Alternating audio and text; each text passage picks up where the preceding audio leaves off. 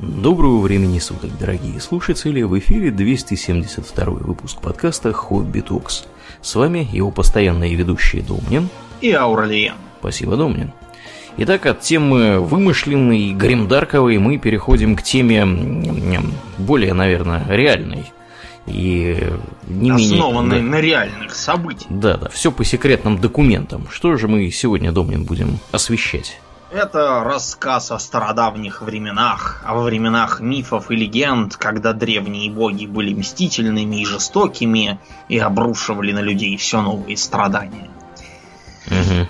Да, поговорим мы сегодня о э, эпосе Гомера, скажем так, то есть про поэмы Илиада и Одиссея и сопутствующий миф – Почему я говорю сопутствующий миф? Потому что, например, Илиада, она построена как описание последнего десятого года Троянской войны. И предполагается, видно, что там не объясняется, кто, кто и чего, кто все эти люди, а там людей очень много всяких. Эм, да, и предполагает Гомер, что все читающие уже прекрасно знают, кто все эти люди, и читают его произведение не для того, чтобы узнать, как оно там кончилось, для того, чтобы насладиться его гигзометром, изящным языком и прочими делами. То есть миф весьма древний. Э, из-за того, что греческие мифы вообще характерны, известны, я хотел сказать, своей многозначностью и многовариантностью. Например, кто такой Кикроп? Кикроп это какой-то, мне кажется, циклоп, нет? Не совсем. Кикроп это либо а Змеелюд, который был одно время царем Греции, и которую даже по его имени звали Кикропией некоторое время, который выполнял роль такого прогрессора, там всякие технологии внедрял. Mm-hmm. Что вообще не характерно для змеелюдов, они обычно то принцессы жрут, то еще чего. Это был какой-то особенный. Либо кикропы это такие маленькие противные карлики, которые как-то раз с Гераклом столкнулись и пытались спереть его лук. Вот так поганцы что, какие. Да, вот видите, как бы либо то, либо все, там ничего не поймешь. По этой же причине и в мифе тоже много всяких разночтений. Греки этим совершенно не смущались и считали, что каждая э, вариация это просто, э, так сказать, одно из отражений истины какой-то таинственный и непостижимый для них. То есть все они имеют право на существование, хочешь сказать? В том, да, или ином виде, там, вероятно, так или иначе можно воспринимать то и другое. Но мы сейчас не об этом, а о том, что э, как начинается 95% проблем в греческой мифологии, Аурлиен. И Зевс обычно куда-нибудь приезжает, кого-нибудь жарит, и потом да. начинается. Начинается, да. Ну, в общем, э, началось на сей раз с того, э, что Зевс отжарил в образе лебедя некую леду. Можно, кстати, найти соответствующие стихи русских классиков. Там такой, знаете, хентай а, На самом деле, идея того, что Леда была в человечьем облике, а лебедь выглядел как гигантский лебедь, и какой-то прям меж, межвидовой контакт был, это mm-hmm. позднейшая придумка. На самом деле, считается, что Леда превратилась в гусыню, и именно для этого он как бы и принял соответствующий облик. Вообще у Зевса была такая тяга к переодеваниям угу. всяким. Инкогнито да, пытался сохранить свое. Ну, я подозреваю, что он просто хотел немножко разнообразить свою половую жизнь. Ему за, за столетия, вероятно, разные там простые дела поднадоели. Угу. Вот он и развлекался. Да, вот он и развлекался. В общем, развлечение следа и кончилось тем, что э, вывелось по разным данным, она говорит, что просто родилась, а некоторые говорят, что она значит, снесла яйцо, из него высиделась эта самая Елена.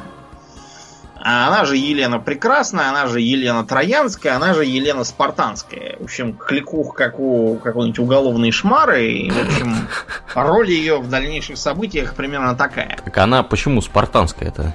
А потому, что ее папа, ну то есть не папа, а как бы отчим, папа-то Зевса, Тиндарей. Угу. Он э, получал ежедневно по три пуда посланий с предложениями выдать замуж за такого-то. Угу. Там были самые разные крутые чуваки, которые к ней сватались. Там, например, э, Агамемнон, сын Атрея, царь Микен.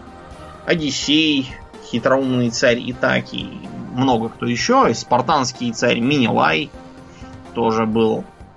А, он опасался, что если он кого-то одного выберет, остальные тоже станут его непримиримыми врагами. Вот, кому-то сломают ноги, и, в общем, кончится все печально. Приедут какие-нибудь, да.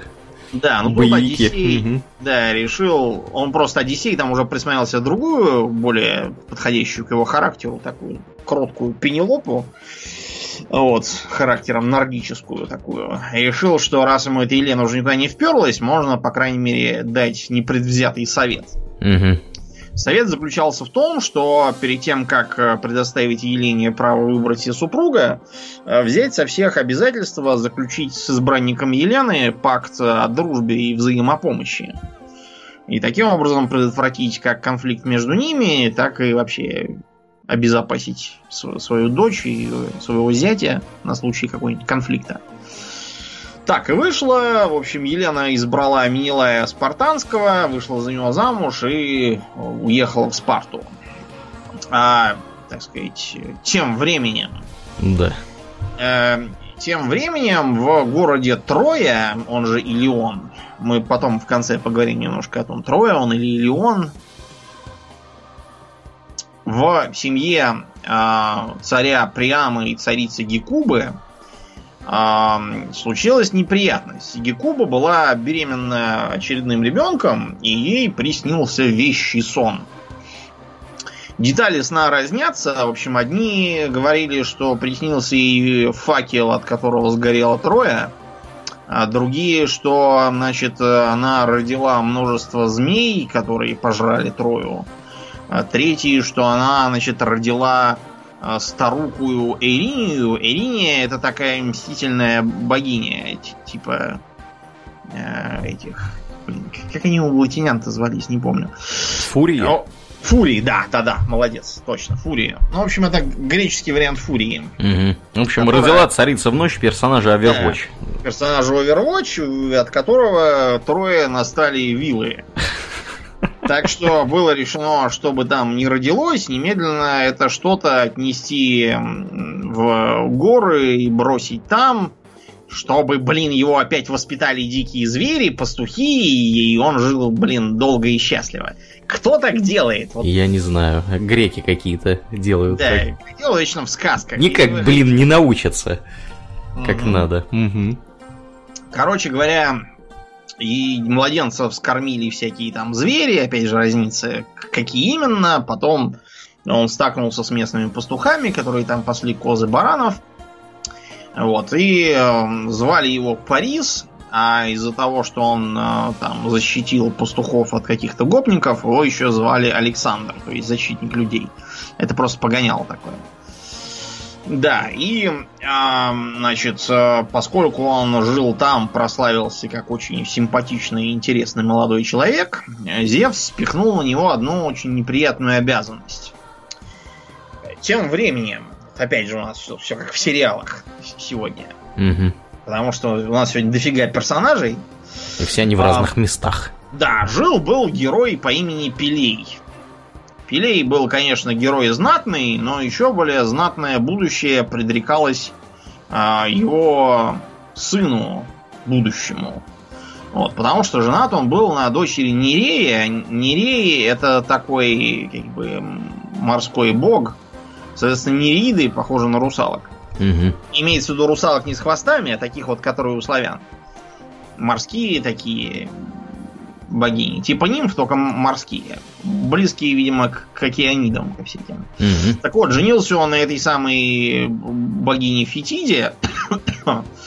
И Фетида, пользуясь своим привилегированным положением, э, получила прогноз развития плода от э, коллеги богини Фемиды. Фемида отвечает у нас, понятно, за что? За правосудие, угу. участь, так что Фемида напророчила, что э, будет нерожденный ребенок мега-героем, и будут его подстерегать разнообразные опасности. Так вот, на этой свадьбе, пока еще никакого ребенка не родилось, э, присутствовали все боги, какие были, кроме вот Эриды. Эриду не позвали. И не позвали совершенно зря, потому что Эрида Это была богиня конфликтов, раздоров, э, хаоса, войн, конфликтов. Ну, собственно, поэтому ее и не позвали. Никто не хотел да, ее ну, просто иметь э, на этой вечерине. Ну, а Ирида хотела всех их иметь разнообразными способами по этому случаю. Так что она задумала коварный план. А, позаимствовала у Гесперид яблочко, это вот за которыми Геракла гоняли, чтобы он там, который молодость дарует. Те самые, да. Да, короче, волшебные яблоки, непростые. И к нему прилепила бумажку, или что там в Древней Греции было, кусочек пергамента э, с надписью «Прекраснейший». А, да, сами понимаете, что Олимп это такой змеятник, вот, в котором все друг другу готовы горло перегрызть по значительно менее э, весомым поводом, да, причинам. Да, угу. чем первенство в смысле прекрасности. Так что за яблоко тут же сцепились Гера и ее дочери Афина и Афродита. Вот. Они, ничего так и не доспорившись, обратились к Зевсу. Зевс решил, что, э, так сказать, выберешь одну из дочерей, жена заклюет. Выберешь жену, так дочери тебя съедятся. И решил, что лучший способ это спихнуть это на какого-нибудь услужливого дурака. Да. И направил их к Парису, который считался большим ценителем красоты. А, сам был, был очень красивый, и он а, успел уже, так сказать, завести long-term relationship с местной нимфой Эноной, с которой он на этой горе околачивался. Я так понимаю, что нимфа этой горы была, mm-hmm. где он сидел. Понятно. То есть, как бы непредвзято может оценить. Да, как большой эстет. Но, в общем, эстет из него оказался какой-то хреновый, потому что когда к нему явились в голом виде все три богини, а, они немедленно попытались его коррумпировать, вместо того, чтобы ввести объективные критерии оценки. Угу. Считается, что Гера ему посулила либо абстрактную власть и богатство, либо, как вариант, а, власть над всей Малой Азией, где сейчас Турция. С точки зрения греков, это вообще там власть над половиной мира, даже над большей частью мира. Угу. Учитывая их познание в географии тогдашние. А Афина, соответственно, пообещала, что он будет героем, полководцем, возможно, также мудрецом и философом. Если получится. Да, а Афродита пообещала, что он э, будет мужем прекраснейшей женщины. Вот, Аурен, ты бы что выбрал из этих трех вариантов? Естественно, полководцем.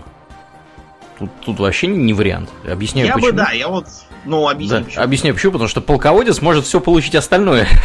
Да, достаточно, достаточно быть полководцем. Да, ну я бы тоже, знаешь, что так подумал, что власть над Малайзией, это власть это такой вопрос, там, тебя ты сегодня власть, завтра тебя нашли. А завтра пришел полководец и разогнал тебя. дело такое, вот, как бы полководцы, ну тут там тоже бывает всякое. Вот был, например, полководец там Ганнибал или полководец Пир. Да. Вот, все они полководили, полководили, да так что-то ничего там и не наполководили себе хорошего в итоге. В итоге, да.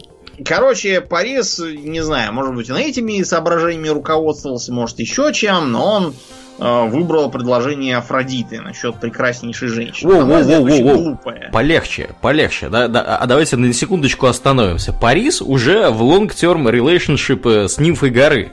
Ну, как бы очень жаль, сказать, здоровья тебе и хорошего настроения. Да, да. Это прекрасно. То есть, а, а нимфа что в это время делала, мне интересно? Нимфа такая, типа, а как же я? Да. А он такой, очень жаль, никак. Ну, то есть, она ему говорила, что сердце мое чует, что ничем хорошим твои mm-hmm. эти затеи не кончатся, но он сказал, что, так сказать, его ждут да. Молчи, дура. Дела, и, да, и телок мы еще себе найдем получше. Да. И да, двинулся. Mm-hmm. Так что с тех пор Афродита была покровительницей как его, так и Трои вообще, а Гера и Афина на зло делали всякие гадости. И, соответственно, поддерживали его противника. Так, а как, общем... он, как он стал за Трою-то? давай-ка. Значит, он Напомним. явился на какие-то очередные игрища. Грекам же было хлебом не корми, дай там устроить игры. Понятно. Ну, телека Всякие, у них да. не было, они поэтому игры Да, они поэтому там кто метает диски, кто дротики, кто там бегает, кто прыгает, кто борется, кто стихи читает. Кстати, стихоплетство было между прочим, дисциплиной, в том числе и на Олимпийских играх. Да ладно, ничего себе. Да. Еще одно интересное отличие от современности, то, что не ставилось эм, как бы рекордов. То есть сейчас мы фиксируем результат, неважно какой он у кого, все результаты фиксируются. Угу. А тогда фиксировалось только то, что там Вася кинул копье дальше, чем Пети и Степа. А как он кинул копье, это неважно. То есть главное, что он превозмог главное, Петю. Что превозмог, да. да. Тогда был какой-то такой подход к делам. Понятно. Короче, были очередные игры, и там он участвовал, и все такие, м-м, кто этот молодой красавец? И его сестрица Кассандра такая говорит, да это же мой брательник Парис, от которого, кстати, мы все умрем. Дело просто в том, что Кассандра, э, у нее как бы Дар прорицания? На на сей раз Аполлон там тоже не сумел удержать ничего в штанах, чего надо бы.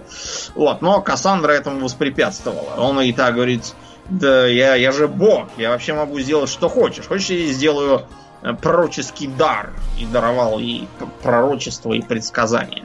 Но Кассандра то ли, то ли не знает, что с ней было, может у нее там какие-то личные соображения были насчет Аполлона, может еще чего. Но, в общем, дар ее тоже не прелестил.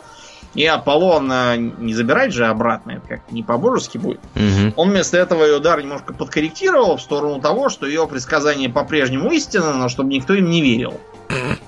Так что Кассандра дальше, да, все время пророчила, никто ее не слушал, и каждый раз, каждый раз случалось именно так, но никакого эффекта на окружающих это не производило. Вот казалось бы, да, вот один раз такое случилось, ну второй раз, ну третий. Но если вы видите, что это происходит постоянно, чего бы вам не делать противоположное тому, что вы делали раньше? Да.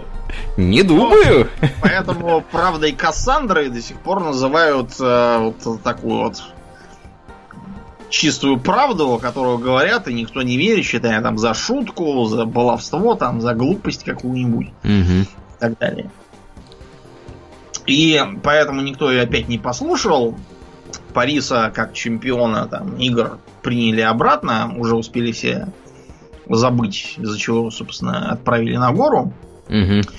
Да, э, посидев там дома и приобретя карманные деньги, он отправился подзуживаемой Афродитой, которой надо было выполнять свою часть сделки, э, двинулся в Спарту, а, и там он некоторое время гостил у Минилая, обольщая Елену. Разумеется, там на нее Афродита наложила плюс 20 к харизме и прочие дела. Так что это было неспроста. А, Минилая тут черт понес зачем-то на Крит, а брательники Елены, небезызвестные Диаскуры, Кастер и Полидевка. Э, это те два кренделя, которые ездили за Золотым Руном, в том числе. Угу. Они уже были там знатные ветераны. Вот, они-то поехали на какие-то разборки тоже местного значения, так что Елена была оставлена без присмотра, и Парис не только сманил ее ехать с собой ночью в, в Трою, но еще и вынес э, всю казну спартанскую с собой. О, вот это. Два раза не ездить. Слушай, ну это он прям. Да, какая? Это прям жестокая обида была нанесена спартанскому царю. Елена, это ладно, гори синим пламенем, но бабки-то как бы тебя в гости Нет, зовут, ладно, дом нет, это ладно еще бабки. Так это, понимаешь, ладно, он еще какому-то другому царю такое э, придумал. Так он спартанскому царю решил да. сделать такую, э, понимаешь, кучу наложить. Это, это, я считаю, роковая ошибка была. Так что да, Минилай такой, это Спарта! Да. И стал... Ногой пнул кого-то в колодец. Да, при этом. знаю, кого он там пнул. Факт то, что он стал созывать э, всех, кто, кого мог, в частности, по тому самому пакту о дружбе и взаимопомощи. Угу. Первым, разумеется, на свист приехал его брательник Агамемнон, потому что они с ним оба были Атреевичи. Да. Пап не был, да, а три. Братюня. Да, остальные тоже по-быстрому стали подъезжать. Э, да, правда... Потому что если когда спартанский царь зовет вас, так сказать, участвовать в спецоперации, лучше приехать. Потому что ну, если... Да, что? много кто поехал. Например, приехал заслуженный ветеран Нестор, который тоже изрядно уже успел там повоевать, участник самых разных мифических событий. Угу. К тому времени он был уже не молодой и считался такого знатного ветерана-сержанта. Угу. А, из-за этого Нестор до сих пор является таким э, иносказательным э, для того, чтобы как бы такой патриарх, типа старейшина. Помнишь в «Горе от ума» тот Нестор негодяев знатных? Имеется в виду как главарь.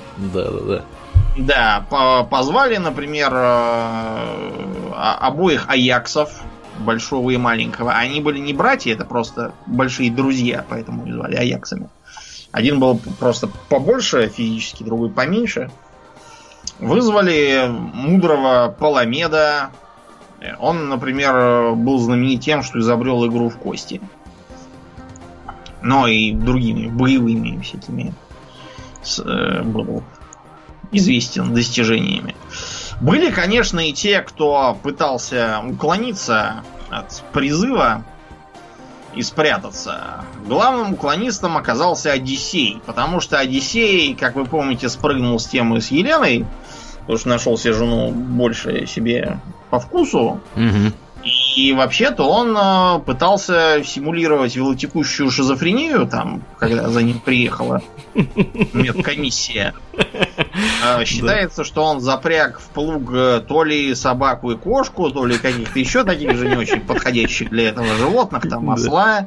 Тяжелых животных, да? Да, и, значит, стал пахать поле, засевая его при этом крупной солью морской вместо семян.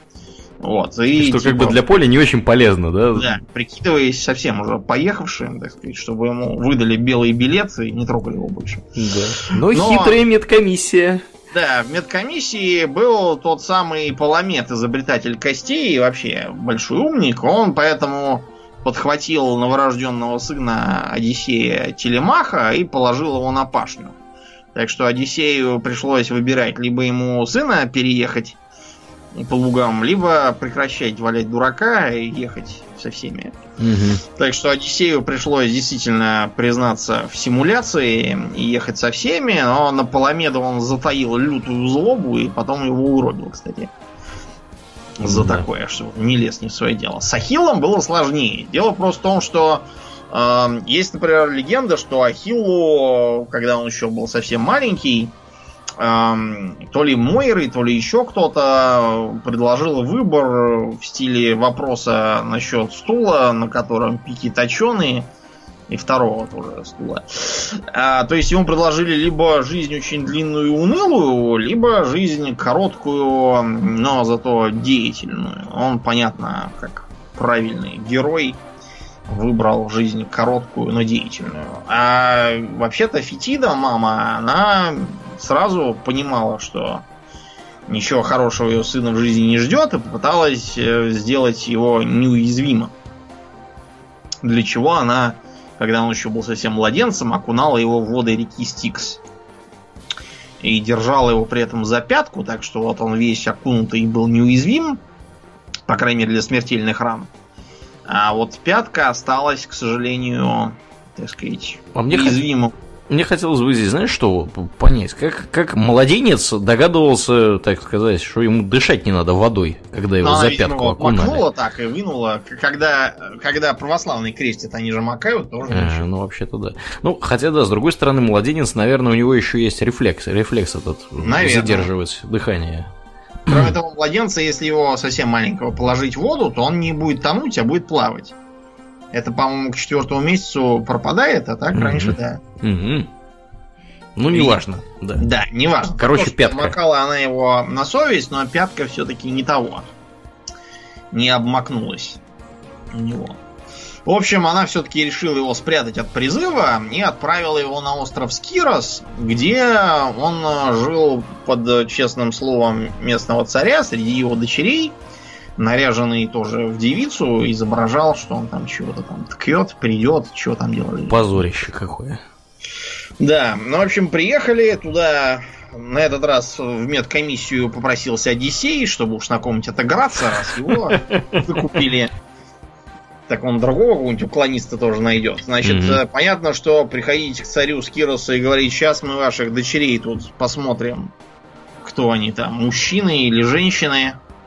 Было чревато конфликтом, поэтому сделали по-другому. Прикинулись купцами, которые привезли, во-первых, всякие там бабьи побрякушки, а во-вторых, оружие.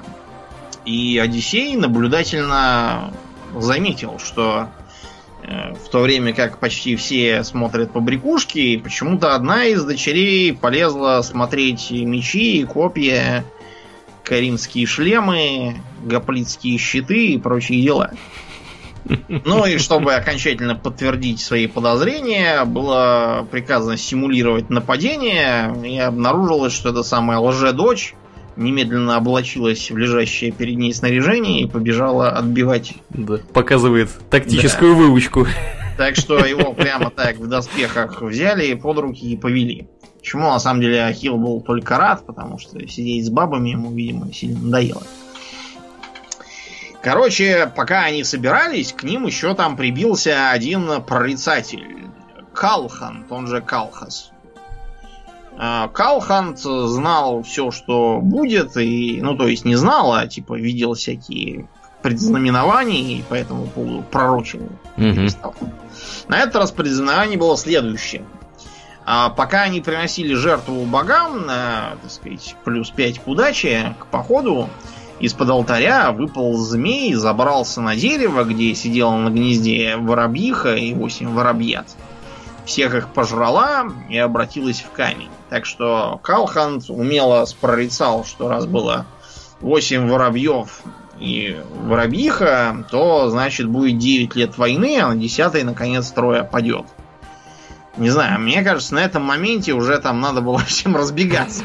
Железная логика. Подписываться на 10 лет я бы, знаете, не стал. Да. Но не таковы были древние греки. А, Агамемнон, который был избран командиром, как, видимо, самый старший из всех, угу. Микены, видимо. Видимо, это действительно отражает какое-то уважение к микенской цивилизации, к центру культуры. А, и поплыла огромная эскадра. Понятно, что там такой эскадры в Греции могло быть не только в бронзовом веке, но и во времена Леонида и 300 спартанцев, но это все преувеличение. А, и начались приключения, потому что просто так взять и поплыть в Трою нельзя. Тогда, конечно, не было ни компаса, ни карт, там, ни GPS, так что а, поначалу они высадились по ошибке на острове Мизия, и там столкнулись с местными. А, потом их принесло обратно туда, откуда они отплывали. А, и оказалось, что они не могут никак двинуться, нет ветра, и надо принести жертву. Жертву была избрана никто иная, как дочь Агамемнона и.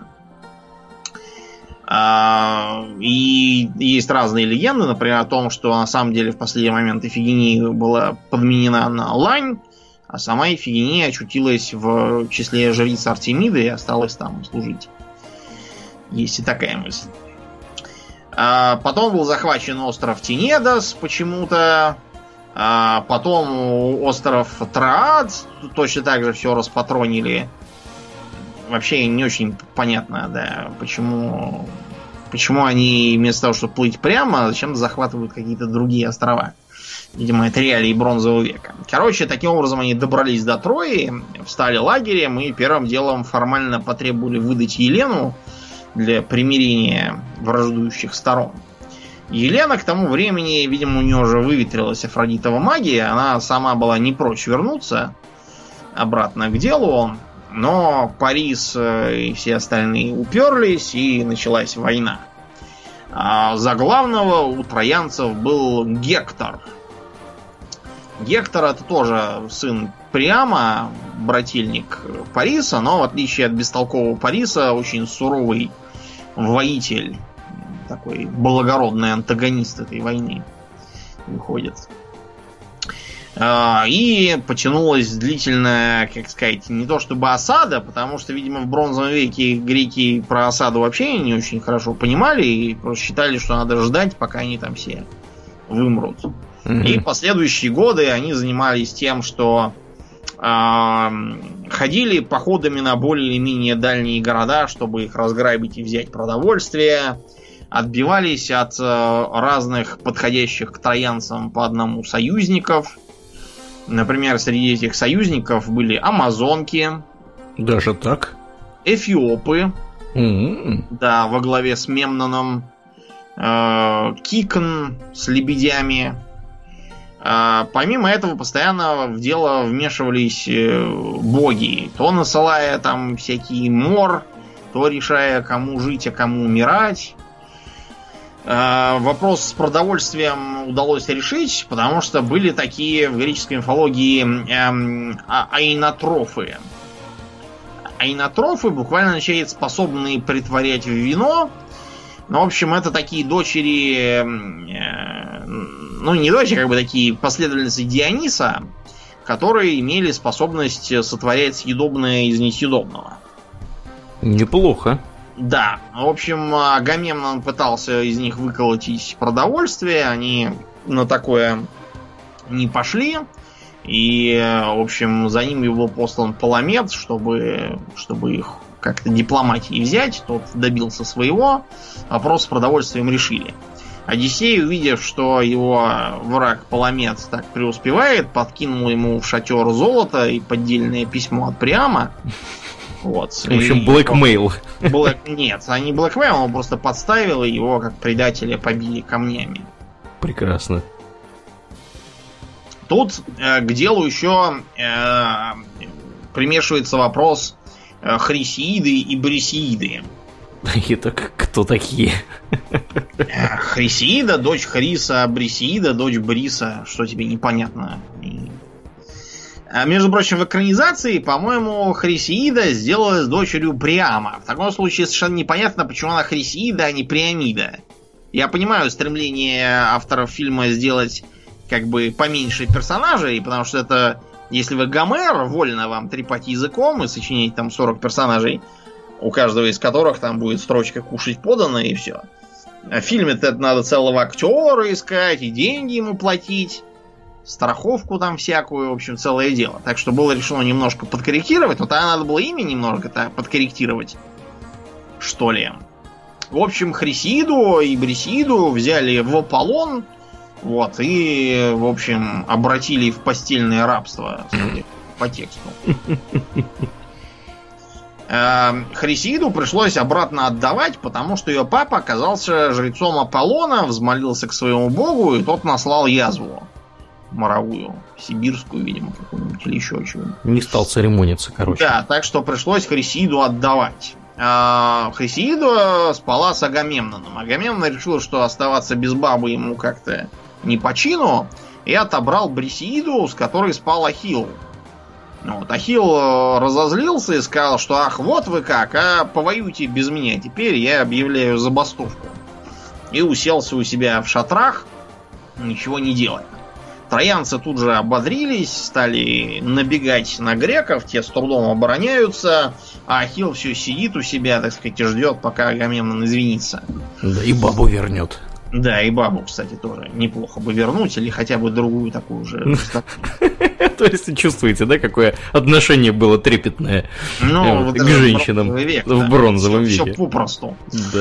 А, и, в общем, совсем уже, так сказать, теснят, теснят троянцы греков, и друг Ахилла Патрокол прибегает и говорит, что, так сказать, есть еще порох в пороховницах, вот, но не хватает, не хватает нам тебя, давай я твои доспехи возьму и буду в них превозмогать, да, троянцы решат, что ты тоже вышел и испугаются.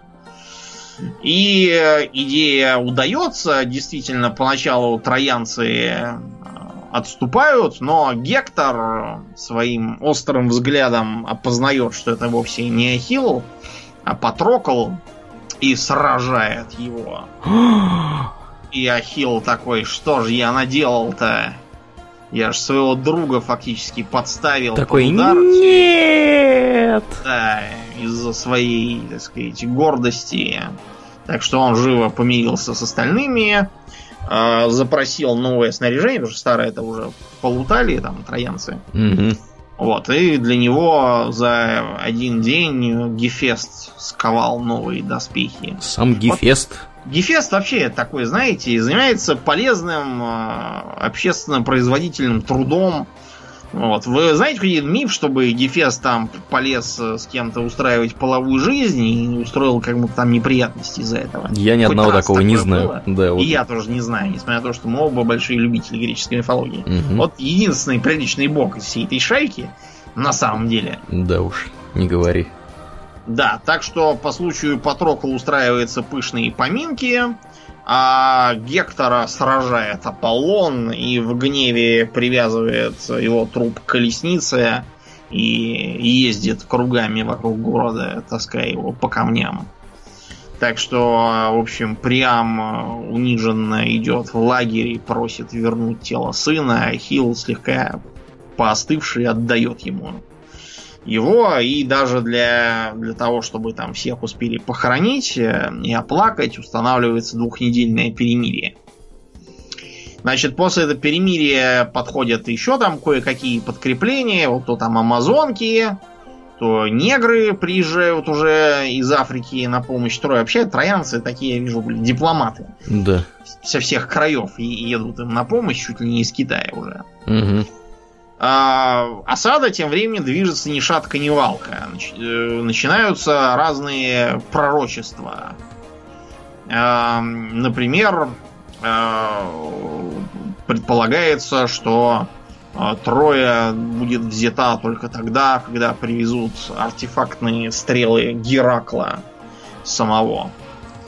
Пока возят стрелы, погибает сам Ахилл. Тут есть две версии. Либо он погибает при штурме города, либо во время перемирия было а, предложено перемирие совсем, в смысле, на совсем, чтобы помириться, и чтобы Ахилл женился на Поликсене, царевне Троянской, тоже дочери Приама.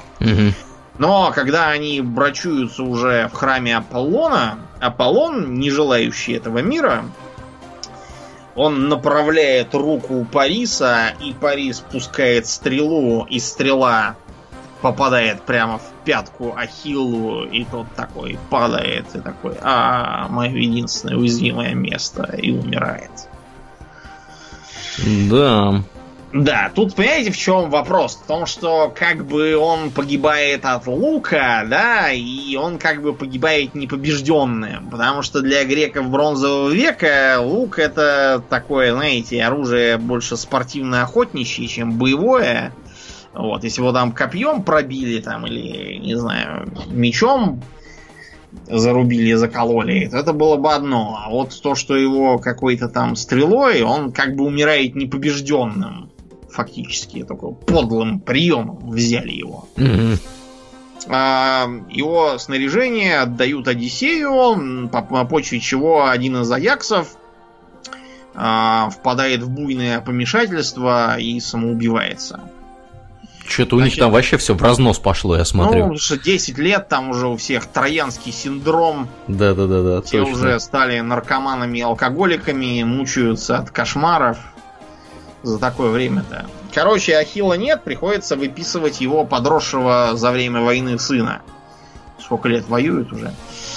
Эм, Сына зовут Неопталем. И он такой еще более брутальный и жестокий, чем папа. Папа-то был еще такой с тормозами немножко, а Неопталем вообще отморозил. Прекрасно.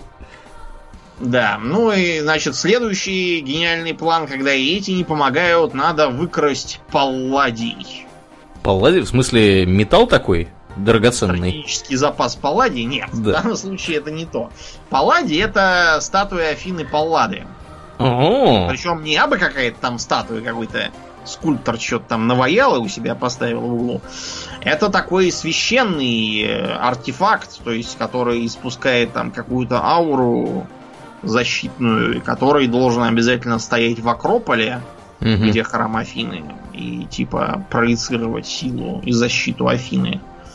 Ее эгиду. Знаешь, что такое эгида? Эгида это же щит, по-моему, Зевса. Да. Нет, это именно Афины щит. Афины щит? Ага. Да, я так понимаю, помню, что она содрала кожу с какого-то гиганта, когда была гигантомахия, и сделала из него щит Эгиду. Поэтому, как говорят, там под эгидой ООН, это значит, что он э, Под щитом, да. выделил э, бюджеты для пиления. Да, да, да. К сожалению, в основном, это значит сейчас. В общем, спецоперацию проводит Одиссей, Палладий похищен, но опять же толку от этого никакого. Какой хитрый этот Одиссей, я смотрю. Он там, короче, у них это, видимо, ну, мастер у них, да. Да, он действительно, да, мастер шпионов, глава госбезопасности, Мгм. всех там подставляет, выявляет, похищает. Такой. Да. Почему он называется, собственно, Одиссей хитроумный? Короче, э, ни хрена не выходит. Афина тут такая, видимо, решает, никак вы, блин, не научитесь тоже. И подает э, совет им, что нужно построить гигантского деревянного коня, и спрятавшись в нем, штурмовая группа будет подстерегать. А остальные должны погрузиться на корабли и убраться за ближайший остров, чтобы их было не видно. А, Соответственно, легенда должна быть такая: оставить одного перебежчика, который скажет, что его там за какие-то преступления осудили в лагере, но он сумел сбежать, и вот теперь тут шкерится один, как все отплыли. Что этот конь был построен специально, чтобы оправдаться перед Афиной за кражу Палладия. На самом деле Афина это была как раз за греков, вот, а вовсе не за троянцев, так что ей это, в общем, не жарко, не По холодно. барабану. Украли и ладно, да. Соответственно, что этот э, конь, он наоборот знаменует собой благословение Афины. И надо его поставить тоже в качестве, так сказать, трофея и нового артефакта, еще лучше, чем краденый Палладий, к себе в город.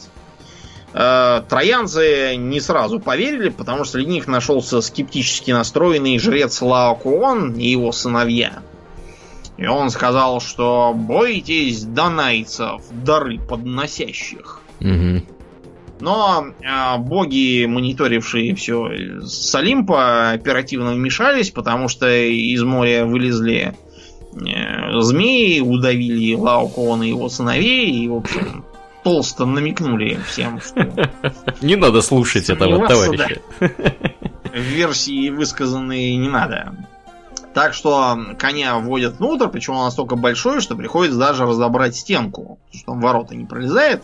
Они разбирают стенку и такие, ну и что, пусть разобраны, греки-то все равно убрались уже. Мгм.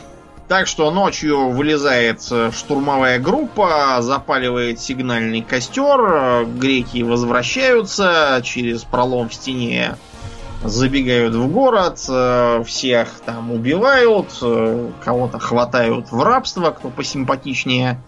Менелай свою эту Елену за шиворот. Ее там уже э, успели за Диефоба отдать. Дело просто в том, что Парис получил смертельную рану в одной из предшествующих стычек Мгм. и уполз на свою старую гору к бывшей жене Энони, потому что она была врачевательницей. А, Да, Какой и- хитрый. Да, стал просить, чтобы она исцелила его рану, она сказала, что пропадай ты, окаянный изменщик. И Парис умирает, э, глядя на свою гору и жалея, что он с дуру все бросил и погнался за этой самой Еленой, черт бы ее побрал, Да. трое этой. Вот так вот бывает в жизни. Погнался за красивой бабой, Да. вот в итоге оказался э, с- неизвестно с чем, Да. неизвестно где. Жил, жил пастухом бы дальше. Да. Так что Парис умирает, и после этого Анона тоже умирает, потому что она все-таки его любила, но не могла простить. Да, э, убивают, в общем, много кого, прямо убивают. э, э, убивают сына Гектора, но он маленький, его немножко западло было копьем тыкать, поэтому его просто выкидывают в окно. Вот, э, Кассандру не убивают, ее вместо этого Аякс, тот, который остался. Аякс ее насилует на э, алтаре кого-то, то ли Афины, то, да, Афины. На алтаре Афины насилуют Кассандру. Э, в общем, да, получается, что из строя там осталось буквально немного человек. А основное нас, кто интересует, это Эней.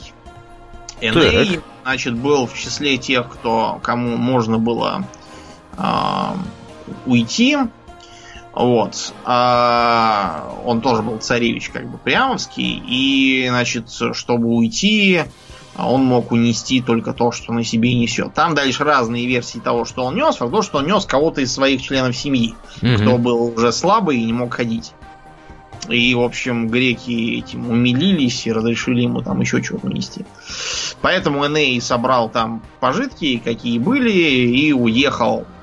Уехал он на Пенинский полуостров, и стал там родоначальником одного племени, которое потом назовут латинами, а еще позднее римлянами. По угу. крайней мере, так это любили рассказывать сами римляне. Да, да. А на самом деле, похожие легенды есть много у кого, в том числе и у нас, про то, что некий татарский хан э, разорил некий город и сказал какой-то там бабе, что она может выбрать, с кем ей уйти, либо с сыном, либо с мужем, либо с братом.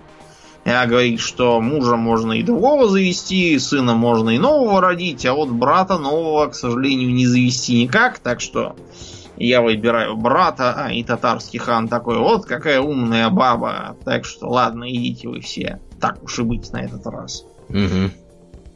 Нравы темных веков, как бы. В общем, Трою распатронили, на этом война как бы закончилась. А, Минилай, получивший наконец свое, а, решает ехать обратно, а другие, включая Агамемнона, брательника, решают еще провести всякие службы в честь Афины, а то что-то на ее алтаре тут Кассандру трахали. Как-то да. нехорошо получилось. Она нам помогала, а мы тут так как-то... Как-то некрасивенько вышло да, получилось. Ну, в общем, Агамемну это все равно не помогло, потому что когда он приехал домой, оказалось, что пока его не было, его жена Клетимнестра успела там завести себе интрижку и замочила его. Без затей. Да, ну, потом... Ну, да, конечно, они... где-то шлялся 10 лет, неизвестно где. Да, и тут кукуй одной на хозяйстве. Да. Долго ли до греха. Потом маму замочили там арест с Пиладом. Я все время путаю, какой из них был сын, э, собственно, Агамемнона и Клетимнестра, а какой просто друган. В общем, факт что они вдвоем замочили ее и любовника. В общем, для Агамемнона ничего хорошего из этого похода не вышло в итоге. Да. А, да. А нас интересует сейчас главным образом Одиссей, потому что все остальные, кто куда поехали, например, Нестор нормально доехал до дома, он потом фигурирует в Одиссее. Э, Калхас там устроил себе за счет справедливо награбленного собственную базу какую-то там на территории современной Турции. Часть даже осели в Африке, тоже со справедливо награбленным, построили там себе собственные маленькие державы. Да, значит, нас тут интересует происходящее дальше с Одиссеем. Одиссей, сказав, ну, наконец-то закончили эту идиотскую войну, можно спокойно ехать домой, где меня ждет жена, сын, царская должность, непыльное существование и все такое. Но не тут-то было. Да. Значит, первым делом Одиссей добрался, ну, просто остановился, так сказать, до э, острова э, какого-то, где жили некие киконы. С киконами у него вышло какое-то неудовольствие, он их там всех убил и все разграбил.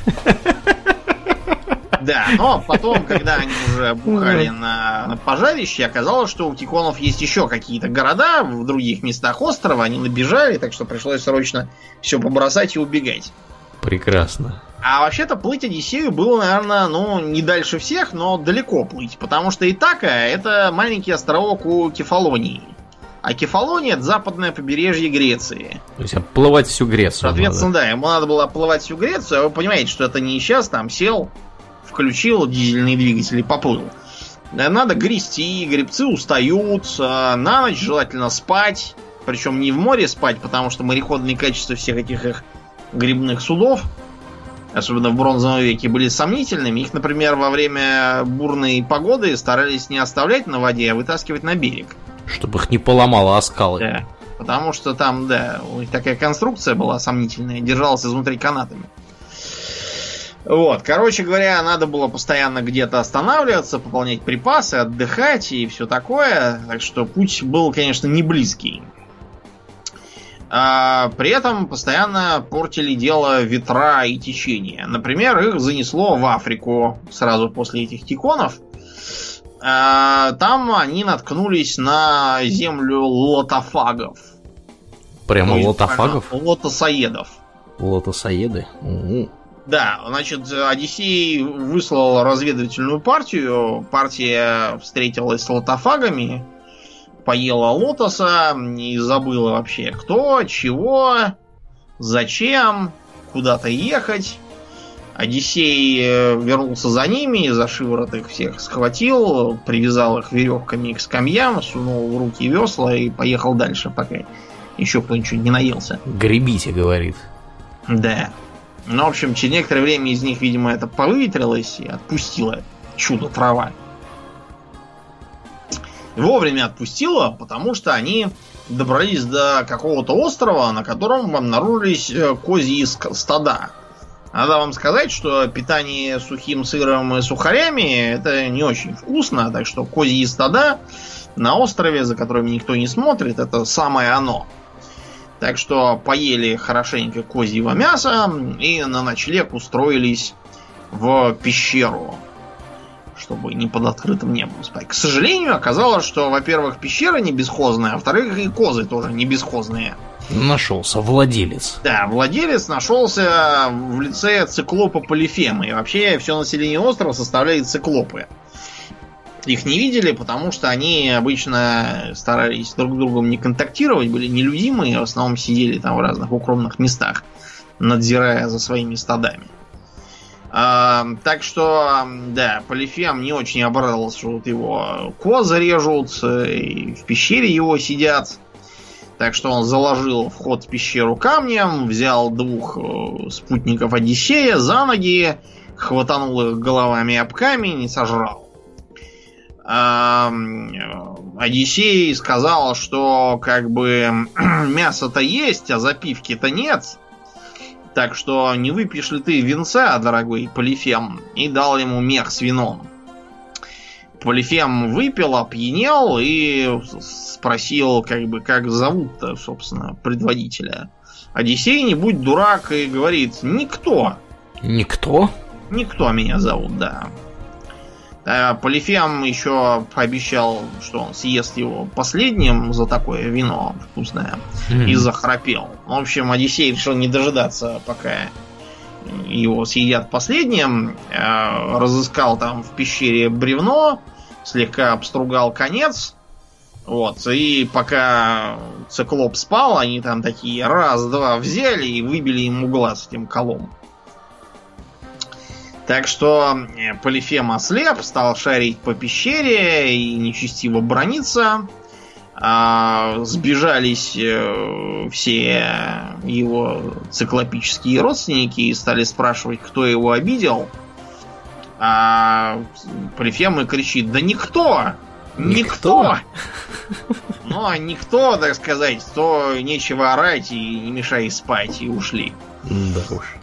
Так примерно до- доброждались до утра. С- Полифем собрался идти опять на ощупь пасти своих коз, и чтобы они, в смысле, одиссеевцы, не убежали вместе с козами, он стал плотно ощупывать, кто там пробегает. Мгм. Так что Одиссей вместе с, э, со спутниками просто снизу под брюхом у животных уцепились и так как-то выползли на, наружу. Добежали до корабля и, отплывая, Одиссей решил поглумиться над Полифемом и крикнул «А вообще-то меня зовут Одиссей, царь Итаки. Так-то, глупый циклоп. Полифем взмолился своему отцу, у него тут для, как бы, для информации, он вообще-то был Полифем Посейдонович. Если что, а не какой-то там... Не хрен, не хрен поросячий. Да. Да, а поскольку Посейдон бог э, морей и ветров, э, стало понятно, что Одиссею сейчас будет веселая жизнь. Так что, да, значит, э, перво-наперво все было нормально после этого ужасного происшествия с циклопами, потому что Одиссей добрался до острова Эола. Эол это такой бог благих ветров. Там они отдыхали, отъедались, отпивались, ну и заодно Эол, чтобы они э, нормально плыли, сделал им подарок. Он созвал все свои ветра, например, Борея и других, посадил их в мешок и завязал их. А на свободе оставил только один ветер. Догадаешься, какой? Какой? Зефир. Зефир? Зефир? Да, это приятный, да, теплый, ласковый ветерок такой. Зефир он оставил на свободе. Вот, что, потому что зефир дует на запад. Как раз куда надо Одиссею. Ну и, в общем, спокойно они плыли по ветру, в общем-то, ничего не делали. Но тут, короче говоря, Одиссей, увидев уже практически Итаку там, решил, ну, можно теперь расслабиться и отдохнуть, ушел спать. И его спутники такие, стоп, а что нам за мешок такой дали? Там же, наверное, золото, бриллианты. Мы сейчас тут уже подплываем, так что надо как бы делить все уже на команду. Развязали, там, разумеется, вылезли все ветры, и, короче, к чертовой матери обратно их э, всех затолкали к э, этому самому Кэулу. Тот, опять же, сказал, что никак вы не научитесь, mm-hmm. и сказал, что все, один раз я вам помог, дальше давайте сами как-нибудь. Пришлось плыть дальше своим путем, э, и занесло их, опять же, по воле Посейдона к чертовой матери на остров Листригонов. Эм, Все да. названия у них, конечно, такие веселые. Да, Листригоны это тоже великаны и тоже людоеды. Так что э, часть спутников он там потерял на месте. Э, часть погибла из-за того, что листригоны швырялись в отплывающих в спешке одиссеевцев камнями и потопили все корабли, кроме того, на котором был, собственно, Одиссей. Так что экспедиция живо уменьшилась в десятеро после этого. А следующий остров, который они посетили, назывался Эйя.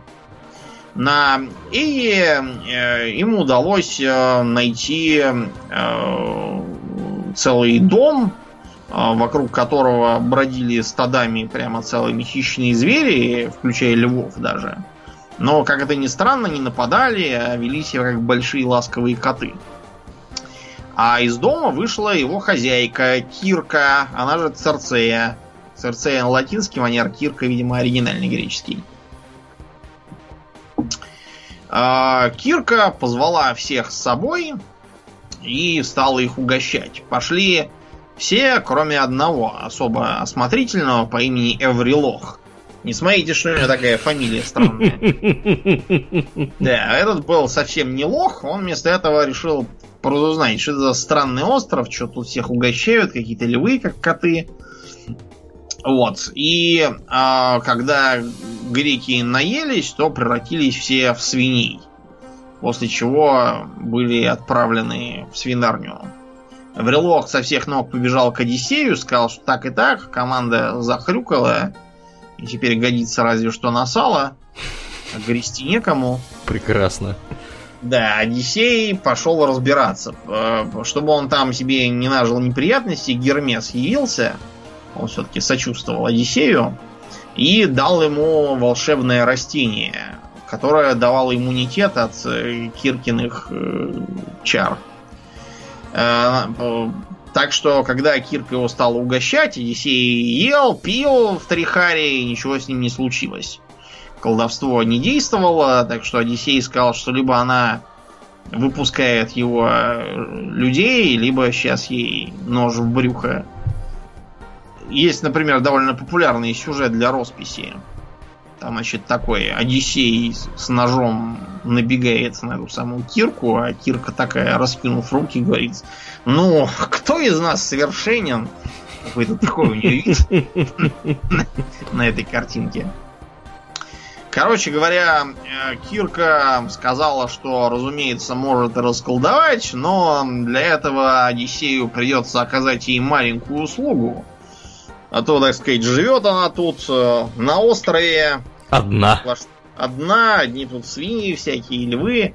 Э, кстати, я говорил, что львы и все эти, они властились именно потому, что это всякие превращенные люди. О-о-о. Да. Они просто не умели как бы нападать по львиному, они пытались Задружиться. В своей, да, привычной парадигме, что люди это друзья. Короче, да, одинокая, конечно, Кирка, и вообще-то она не злая, так сказать. Я дитя природы. Хоть дурное, но дитя. Ну и, в общем, пришлось Одиссею за други своя, чтобы их расколдовали, слегка подзадержаться там. И в итоге у Кирки нарисовалось трое сыновей. Агрий, Латин и Телегон. Телегон, если что, это буквально зачатый издалека, то есть он, Одиссей просто уже уехал к тому времени. А вот, когда он родился, и вот э, идиоты-телегонщики современные, они могут, могут гордиться родством с мифическим сюжетом. Прекрасно. Ну, в общем, да, жить там, конечно, хорошо, но надо бы и домой когда-нибудь собираться. Э, и Кирка сказал, ладно, раз уж, раз уж так выходит, давай-ка я тебе дам ценный совет. Эм, у тебя там дальше будут разные неприятности, какие точно я не знаю. Тебе нужен более компетентный прорицатель. К сожалению, он немножко того, помер и находится во власти Аида. Так что я тебя могу отправить э, туда попутным ветром, ты с ним перетрешь и выяснишь, чего, чего тебя ждет и к каким неприятностям быть готовым. Там тоже были всякие неприятности. Если бы Кирка не выдала подробную инструкцию, как обороняться от мертвых э, теней и монстров всяких там, и каких жертв приносить, чтобы все прошло гладко. Вот. В общем, э, получилось, что Посейдон никак не простит Одиссея, и тому надо как можно быстрее добираться до дома, причем море для него будет таить всевозможные опасности. А, кроме того, через некоторое время их занесет на Сицилию. А на Сицилии есть святилище солнечного Гелиоса. И у него там священные быки пасутся. Так вот, как бы Одиссей и его спутники не были голодные, быков трогать ни в коем случае нельзя. А, кроме того, а, дома на Итаке тоже не все, слава богу, и надо готовиться к неприятностям в доме.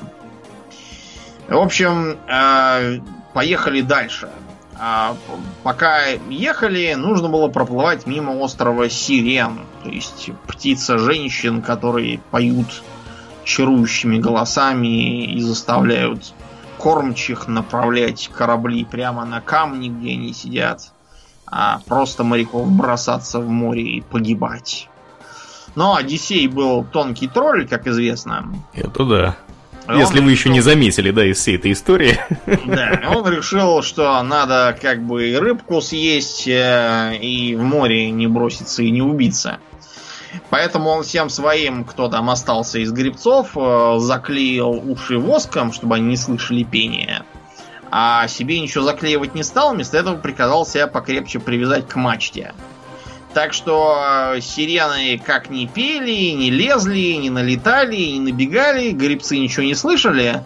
Вот, а Одиссей как не орал и не рвался, чтобы его немедленно отпустили к прекрасным дамам. Вот, так и остался прикрученный к мачте, так что сирены в данном конкретном случае утерлись. А, следующее мероприятие это проход между Скиллой и Харибдой. Вот с греческими вообще мифическими именами тут такая проблема, что у нас часть этих э, самых имен э, в э, греческом прочтении, а часть в латинском. Вот, например, правильно говорить киклопы, а не циклопы. Киклопы? Да. А, -а, -а. И правильнее, например, э, что еще говорить? Кербер, а не Цербер. И кентавр, а не центавр. Да, вот, например, э, есть правило такое. Для астрономических объектов мы говорим на латинский манер. Цербер, Альфа Центавра, а не Кентавра. Вот. Да. Сцилла там, я не знаю, есть у нас какое-то созвездие Сциллы или нету. Вообще правильнее говорить, да, Скилла и Киклопы. А, и Киклады. Вот, кстати, Киклады всегда пишутся как Киклады, а не Циклады. Тут такая, да, получилась э, неприятность, видимо, из-за того, что те, кто э, публиковал мифы в 19 начале 20 века, веков, они не очень смотрели за этим. Короче, Скилла это такой многоглавый на змея Горыныча похожий монстр, длинные шеи, у которых пёсьи головы. Но я подозреваю, что пёсьи это просто имеется в виду как бы вытянутые и зубастые, то есть не, не, не буквально пёсьи. Угу. А Харибда это э, как бы такое чудище, которое на дне моря сидит, типа такого, типа актинии какой-то, да? Такой, который разевает рот и всасывает внутрь воду, и все тонут, вот, кто попался. Так что, в общем, попытка пройти мимо них и никого не потерять не увенчалась э, успехом. Потеряли половину команды. 6 схватило скилла, еще 6 свалились в водоворот к Харибде. Безобразие. Команда, да, таяла на глазах. Сколько у них там, интересно, народу изначально Не было? знаю, Потому что у да, них на- потери какие-то вообще жуткие постоянно На происходят. моменте, да, Одиссею, мне кажется, уже надо было подумывать, не перейти ли на судно с более сложным парусным вооружением, потому что грибцов что-то делается все меньше и меньше. А новых не появляется. Да. Наконец они добрались до Сицилии, где как раз было святилище Гелиоса. Одиссей еще раз строго всем объяснил, что жрать быков нельзя, но, сами понимаете, ветра который день уже нету, плыть нельзя, еды мало, охотиться не на кого, рыбы не ловится, вот, ничего не получается. И, в общем, тот самый Аврилох, который проявил себя как умный человек на острове Кирки, с дуру в данном случае сыграл за другую команду по Да. уровню интеллекта и вместо этого зарезал с друзьями нескольких быков, оправдываясь тем, что вот потом, когда они доплывут до Итаки, тогда они построят Гелиосу там храм и заведут еще быков, но это когда еще будет, неизвестно совершенно. Так что, в общем, когда они а, наконец отплыли, Гелиос пожаловался Зевсу, а Зевс шарахнул по кораблю молнией, судно пошло ко дну, и все, кроме Одиссея, погибли. Прекрасно. Одиссей кое-как там, держась за какой-то кусок бревна, куда-то доплыл. э, Вот, э, и э, добрался до острова Агигия. Остров Агигия приятный, вот, и на нем живет нимфа Калипсо. Калипсо, как вы понимаете, тоже, знаете, заскучала, никто давно не заплывает, все одна да одна. Вот, даже вот э, красотой хвостануть не перед кем. Короче, Одиссей там просидел 7 лет. Вот, э, и родилось у него еще двое сыновей, Навсифой и Навсиной. Как-то вот. они изысканно названы. Да, короче говоря, да, на этом моменте Одиссей уже стал подумывать, что по возвращении домой надо бы завести серую зарплату, а то что-то на алимент не напасешься такими темпами. Да. А, и поэтому Зевс велел Калипсо, что ладно, поигралась и хватит. Вот, иди лучше сыновей воспитывай там. Учи их языкам каким-нибудь, в кружки води. Мгм. Так что Одиссей, узнав о решении Зевса, срочно сколотил себе какое-то плавсредство неопознанного вида и поплыл домой.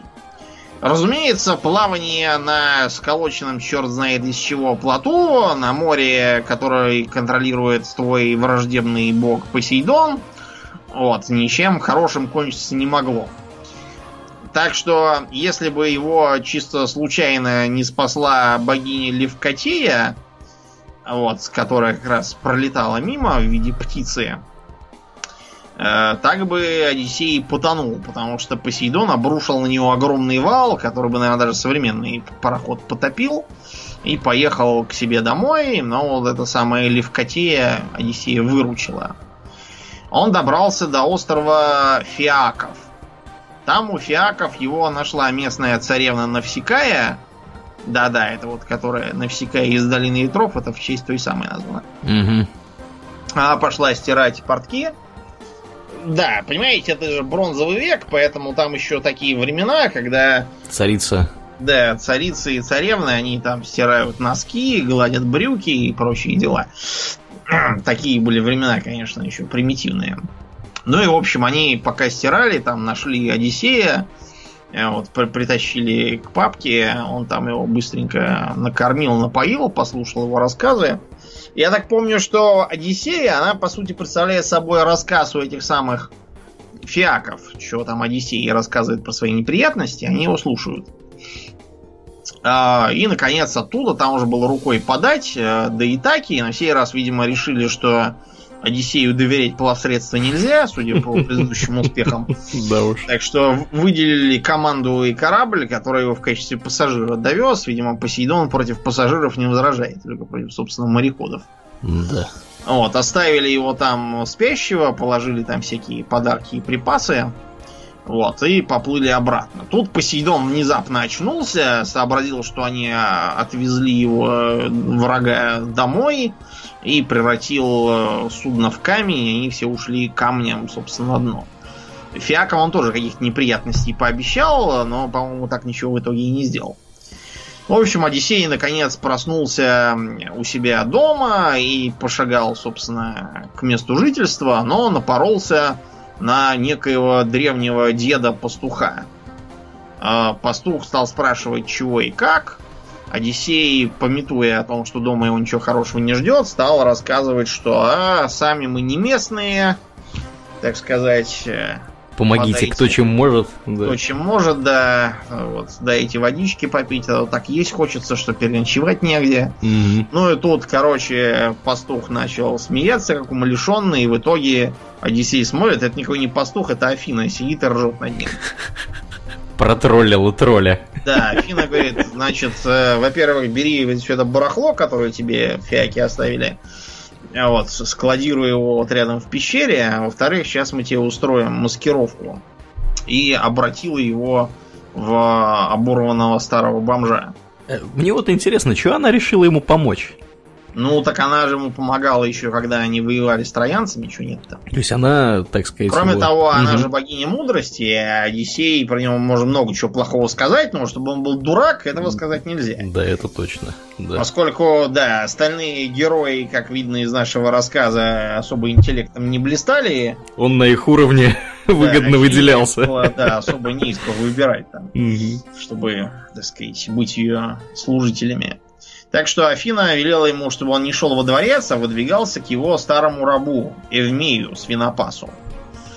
Вот, и пока базировался там. Дело просто в том, что э, на Итаке Одиссея уже давно признали пропавшим без вести, угу. и поэтому его жена Пенелопа, хотя и формально царица, она считалась за вдовствующую, и потому как бы ждущую, кто бы она ни женился и сам стал царем. И скопилось больше сотни разных претендентов со всей округи, э, разной степени знатности и все одной степени наглости. И стали всячески домогаться до Пенелопы и требовать, чтобы она наконец избрала кого-нибудь из них себе в мужья. Э, для нее это было неприятностью не только в том смысле, что ей не хотелось выходить замуж за неизвестно кого, но еще и из того, что у нее это был сын уже, Телемах, который за время отсутствия папы уже 20 лет стукнуло скоро. И этого Телемаха, ее новый муж, наверняка бы того Под пошел нож. бы с ним погулять, да и, и свалился бы Телемах со скалы в море. Угу. Да, Такое сплошь случается. Да, с ненужными наследниками покойных царей. Угу. А, поэтому Пенелопа всячески саботировала эту идею со свадьбой. В общем, она сперва доказывала, что Одиссей еще живой, так сказать. Э, жди меня, и я вернусь, только очень жди. Потом сказал, ну ладно, он уж мертвый, но раз он мертвый, так надо почтить его память. Нужно, нужно соткать покрывало, на котором бы был изображен покойный. А понятно, что покрывало это дело длинное, пока его там соткешь. Есть, правда, другой вариант, что к тому времени папа Одиссеи уже успел представиться, она прикинула, что ему шьет какой-то поминальный балаун, как это называется, гобелен. В общем, она, разумеется, не, не торопилась ткать и ночами даже его немножко распускала чтобы было видно, что она все время что-то ткет, но что-то ничего не прибавляется гобелене или что она там ткет. Угу. Женихи, в принципе, особо не возражали, потому что они в это время пользовались э, статусом женихов, то есть гостей, то есть они должны были там э, бесплатно жрать, пить и веселиться по-всякому. Вот, так что к времени возвращения Одиссея там уже особо, особо уже ничего не осталось в царстве, все уже успели выжрать, выпить, вот, и даже служанок всех перетрахать. А, включая одну, которая сволочь. А, в ходе, собственно, общения выдала секрет госпожи-то. Вот коза какая, Да, брянская. что она все там, все это нарочно распускает и за нас вас водит. Так что э, приступили опять как с ножом к горлу к Пенелопе, и тут, значит, э, Одиссей в виде старого дряхлого бомжа приходит, типа, что он бродячий сказитель, лабух, так сказать, играет. Мгм. В общем, поэтому он пришел, там скромно пристроился в углу, все там на него смотрели как на бомжа, вот, э, хамили там по-всякому, вот, э, и всячески его третировали.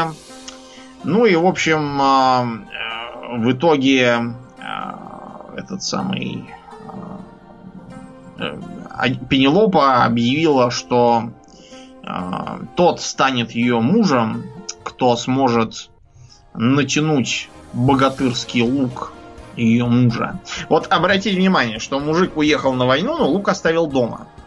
Потому Это что, реально. да, как Да. бы, не, камильфо таскать с собой какое-то мужицкое оружие. Но оно даже не оружие, по сути, потому что бороться с всякими там гоплитами с помощью лука довольно странное занятие. Вот, это потом, когда все перешли на кольчуги и появились длинные луки и арбалеты, вот тогда это стало осмысленно, а тогдашний лук это оружие охотничье и спортивное. в основном. Мгм. Э, И, значит, э, все эти женихи стали пытаться. Луки, если кто не знал, никто не хранит с натянутой тетивой, это только в кино так бывает. И в играх. На самом деле тетиву всегда снимают, потому что иначе лук портится. Ну, примерно как знаешь, что вот э, а, магазины коробчатые, их никогда не снаряжают полностью для длительного хранения. Потому что пружина слабеет. М-м. Логично. Так что, да. да. Ну, по крайней мере, у нас. Говорят, что э, американцы якобы э, считают, что магазин это расходный материал, и их как бы они их заранее снаряжают, а после того, как они опустили, их просто выкидывают. Мгм. Но мало ли что придумывают эти развратные буржуи. Да. Так вот, а богатырский лук никто не сумел натянуть, и Телемах уже хотел идти натягивать, тут видит, что сидящий в углу бомж, подозрительно похожий на его папу, что-то на него глядит и как бы намекает, чтобы он сидел и не рыпался. Вот, так что Телемах вместо этого взял мамку за ручку и сказал, что, пожалуй, пора нам прогуляться по свежему воздуху. И, короче, Одиссей берет сам за лук э, и натягивает его так одним движением. И такой говорит, что, ублюдки, не ждали? И всех этих начинает мочить. Из этого же лука, очевидно. Из этого же лука, да, они же там все как бы безоружные, без доспехов, и тут же прибегают всякие его эти старые верные рабы, там, притащившие уже оружие из кладовых, и телемах, и всех там гасят, в общем, всех убили. И, кстати, ту бабу, которая сдала Пенелопу мужикам, тоже замочили. Потому что нехрен. В общем, да, вы поняли, конечно.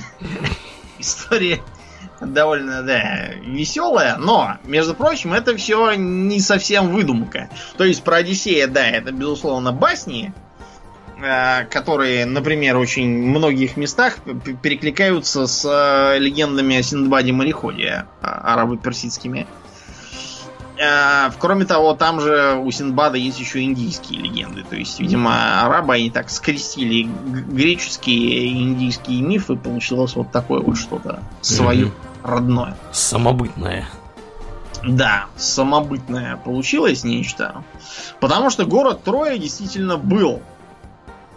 Был город Троя, это мы знаем совершенно точно. Да, благодаря неким немецким археологам. Да, Генрих Шлим. Вообще-то, если бы ты сказал, что Генрих Шлиман археолог, другие археологи на тебя уже смотрели волком. Ну, Это да, кстати, да, да. Потому что он никакой не археолог, он предприниматель. Таки понимает в коммерции.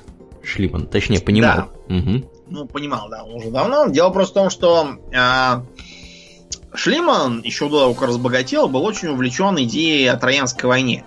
То есть сама по себе Троянская война э, претерпевала метаморфозы по ходу. Например, во времена греков и римлян Троянская война считалась совершенно историческое событие. Троя существовала как населенный пункт, и при римлянах, особенно при римлянах, когда, которые считали, что троянцы их предки, это был известный туристический центр.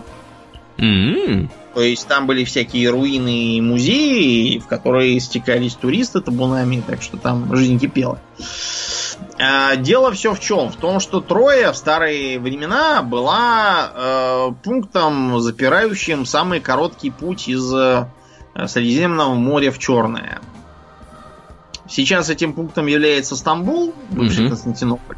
Но тогда просто береговая линия была немножко не та, и Троя стояла у самого моря, и мимо нее проплыть, ну, было не проплыть, если ты двигаешься в понт Евксинский, как говорили греки из их региона. Так что Троя была очень важным стратегическим пунктом. Это и объясняет то, что на этом месте существовало целый ряд поселений.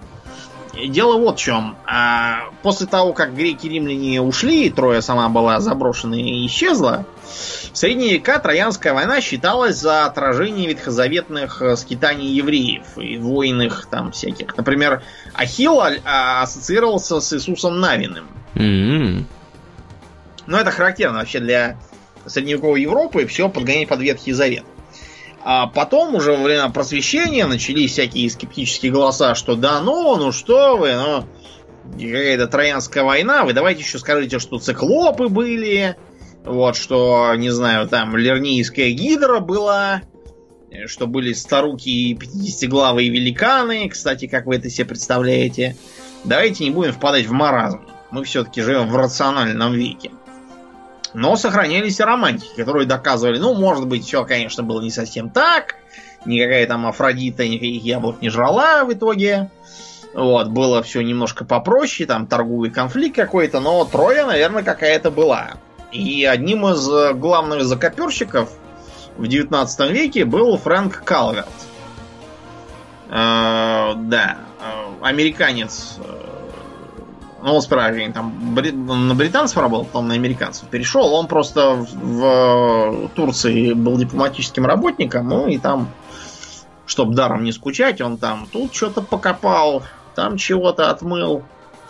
Такой был предприимчивый америкос. Mm-hmm. И он считал, что действительно Холм Гиссарлык это вот оно, то самое место. А, купил там участок на этом холме и стал копать. Как назло, он купил именно тот участок, на котором ни хрена нет. А Шлиман, который был его приятелем, он решил, что ну и что, что он с той стороны копал. А мы будем с другой копать, и стал копать, и действительно раскопал. А, он там прокопал сразу через несколько слоев, а, много чего в ходе, кстати, в ходе раскопа, кстати, поломал, mm-hmm. потому что он не имел никакого понятия об археологии, а особенно в современном понимании, но даже по тогдашнему. Вот, то есть это был такой Индиана Джонс. Такой реальный. Да. Вот, и то, что он принял за Трою, на самом деле это как бы Троя да не та. Считается, что Трое было было как бы несколько слоев, такой слоеный пирог был на этом месте, потому что я повторяюсь, место стратегическое. А первое поселение было еще в эпоху неолита. Видимо, какие-то первые осевшие люди там были. Это нас не очень интересует. От него там какие-то следовые остатки остались. А, где-то в, а, в где-то в первой половине третьего тысячелетия до нашей эры там был такой более-менее нормальный город, сделанный из э, сырцового кирпича судя по всему, сгорел. Чертовой матери, время одного из пожаров. Следующее поселение было значительно более солидным. У них там были настоящие стены, цитадель. Вот. И именно там и обнаружен тот самый троянский клад, который Шлиман сгоряча обозвал кладом царя Приама. На самом деле, судя по всему, никакого Приама там не было. Вот, это э, именно вот это вот трое второй слой. А дальше начинается какой-то упадок. Просто потому, что второй слой сгорел точно так же, как предыдущий. И, наконец, где-то э, в середине второго тысячелетия до нашей эры, уже шестая троя, как это официально принято считать, э, вернула себе былую славу, но, к сожалению, а была разрушена землетрясением. А жаль, там у них была канализация, между прочим. В кои-то веке выстроили. Солидный город. Угу. А вот то, что нас интересует, то, что нас интересует, это где-то 1200 год до нашей эры. Потому что э, вот этот город угробила война. Потому что внизу на, найдено огромное количество трупов, причем не лежащих в могилах, как полагается, а просто кто где. А кроме того, много оружия всякого. Включая всего оружие гийского образца, которого просто так в таких количествах не могло быть на этом берегу моря. А, следом Троя была оккупирована какими-то фригийскими племенами, и уже вот в историческую эпоху, то есть когда действовали всякие 300 спартанцев, угу. это была обычная греческая колония, подчинявшаяся, судя по всему, державе Ахименидов. А, там достоверно известно, что бывал никто иной, как сам Ксеркс. Mm-hmm. Туристических целях тоже приехал. Вот именно, чтобы смотреть там всякие руины, слушать рассказы про героев. Довольно здорово обогатил местную туристическую индустрию.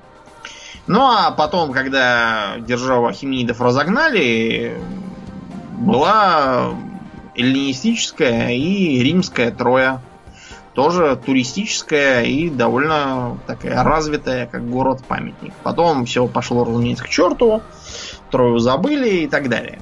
А, что нас здесь интересует из реальности? Во-первых, то, что... А, помните, Париса звали Александром? Это как это?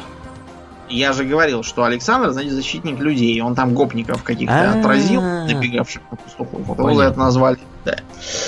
А, дело просто в том, что окрестные племена периодически упоминают о э, каком-то Алаксанду, Алоксанде, что-то что вот такое вот. Угу.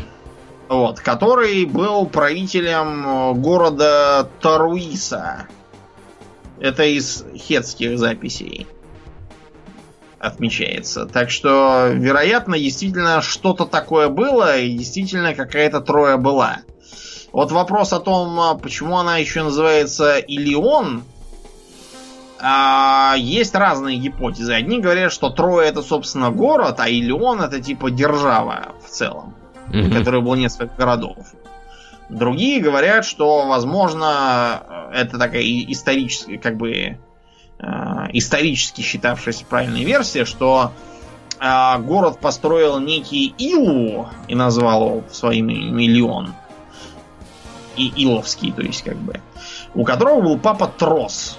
И Трос, похоже, был правителем страны в целом, который, частью которой стал новый город. И, возможно, страна, собственно, называлась Троя.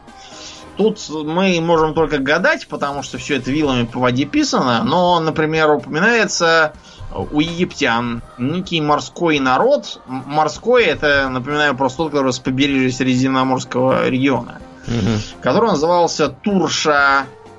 Э, также упоминается какой-то народ Тереш. Вот. И возможно это, а невозможно и нет. Возможно, вообще никакого отношения не имеет, потому что сейчас судить трудно. Тот клад, который у нас лежит, знаешь, мы откуда взяли, Аурлин? Откуда? Ну, Шлиман был кто, немец? А, награбили. Так, взяли да, в качестве ну, репарации. Да, мы приехали, да, и поскольку у нас 25 миллионов человек убито и полстраны разрушено, мы как бы решили компенсировать свои потери, хотя бы частично. Угу. Так что взяли справедливо награбленное и увезли домой. А ты будешь смеяться только в 90-е годы, вот казалось бы, и идиотское абсолютно время, но именно тогда кто-то стал разбирать, что мы там натащили, и оказалось, что это внезапно клад Шлимана. Опа. И я тогда же как раз в 90-е пошел на него смотреть, когда его впервые обнаружили. То есть он, хочет сказать, сейчас в Москве. А что нет? Я на него два раза смотрел уже. А где, где можно на него посмотреть? Пушкинский музей. О, вот Тот, я, кстати, который- там не был. Как не был? В следующий раз приедешь, мы с тобой туда пойдем. Вот давай, да. Мгм. А, это музей изобразительного искусства имени Пушкина. Просьба, пожалуйста, не путать его с музеем Пушкина в Москве. Потому что если бы Пушкин знал, что у него будет такой музей в Москве, то он бы застрелился сам, не дожидаясь Дантеса. Без обид вот тем, кто там работает, но Ребят, ну, музей создан по такому чисто краеведческому принципу, как я понимаю. То есть, вот за таким примерно столом мог бы сидеть Пушкин, вот примерно в этом доме он мог бы бывать. Ну и зачем он нам нужен? Примерно в этом доме. Примерно в этом.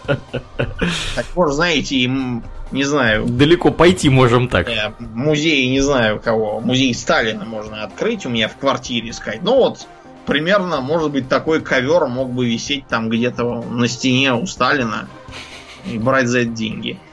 Да. Может быть, конечно, что-то поменялось за прошедшие годы, но когда я был студентом, музей Пушкина в Москве представлял собой что-то странное. А в Пушкинском музее изобразительного искусства, да, можно поглядеть на вот эти вот самые золотые побрякушки. Прям скажу, что видно, что это бронзовый век, то есть это вам не искусство возрождения, но да, интересно. Так что какая-то война, видимо, была, какая-то Троя действительно была, и, вероятно, какие-то из персонажей, упомянутых в легенде, как-то могут соотноситься с некоторыми историческими персоналиями, какие там были. Скорее всего, война, разумеется, шла не из-за бабы, что странно с точки зрения бронзового века, Вот, а скорее всего шла именно из-за того, что Троя сидела на стратегическом э, месте и брала со всех дань, кто проезжал мимо. Ну, Естественно, Видимо- нашлось немало людей, которые не хотели платить. Что решили, да, что лучше раз вложиться в экспедицию, все там распатронить, чем всю жизнь платить эту дань. Ну их нахрен. Да уж. Вот, наверное, как-то так было. Такая вот история. Да. Прекрасно. Ну ладно. Да. Да, будем на этом мы закругляться и переходить плавно в после шоу. Как обычно, на этой неделе мы благодарны всем нашим подписчикам у Дона Патреона. Особенно мы благодарны Денису Калямкину, комраду по имени Релан, комраду по имени Меркьюри, э, Верзилке. У нас есть подписчик, которого зовут Верзилка, дорогие Почти друзья. Мурзилка. Да, почти как Мурзилка. А, Кроме того, э, Мария и э, Даниилу Амелину. Если вы слушаете нас в iTunes или через какое-нибудь там приложение подкастов для Apple, не поленитесь оценить нас там, это здорово помогает подкасту подка- попасть в подкастоприемники к другим людям.